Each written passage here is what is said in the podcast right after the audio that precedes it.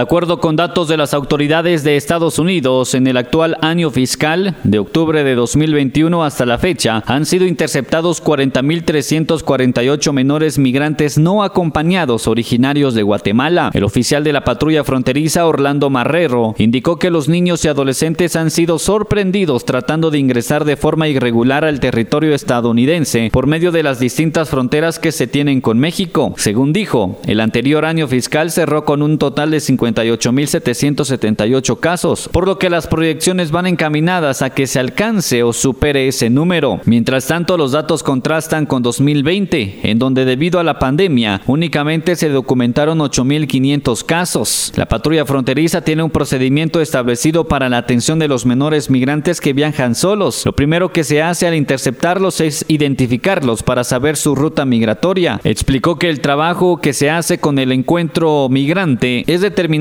cuál es la vía migratoria correcta para él, debido a que ellos no saben con quién están trabajando en ese momento. Agregó que posteriormente se envían al centro de trámites para una evaluación médica. En ese lugar se les provee comida y cuidados por parte de profesionales de la salud que están pendientes de ellos de forma permanente. Mientras tanto, se investiga por parte de distintas agencias de Estados Unidos si tienen familia legítima que pueda probar el vínculo, pues esto permite que se les entreguen a ellos. Si no tienen parientes o no pueden confirmarse si cuentan con ellos, se coordina su devolución a sus países de origen. Marrero destacó que al tratarse de niños y adolescentes a quienes describió como una población frágil, se trata de una situación delicada, así que personal de las oficinas estadounidenses se aseguran de que sean entregados a sus parientes en sus ciudades natales. Los menores no acompañados no son deportados solos, se hace de una forma segura, poniéndole prioridad al bienestar y seguridad del migrante. Emisoras Unidas, primera en noticias, primera en deportes.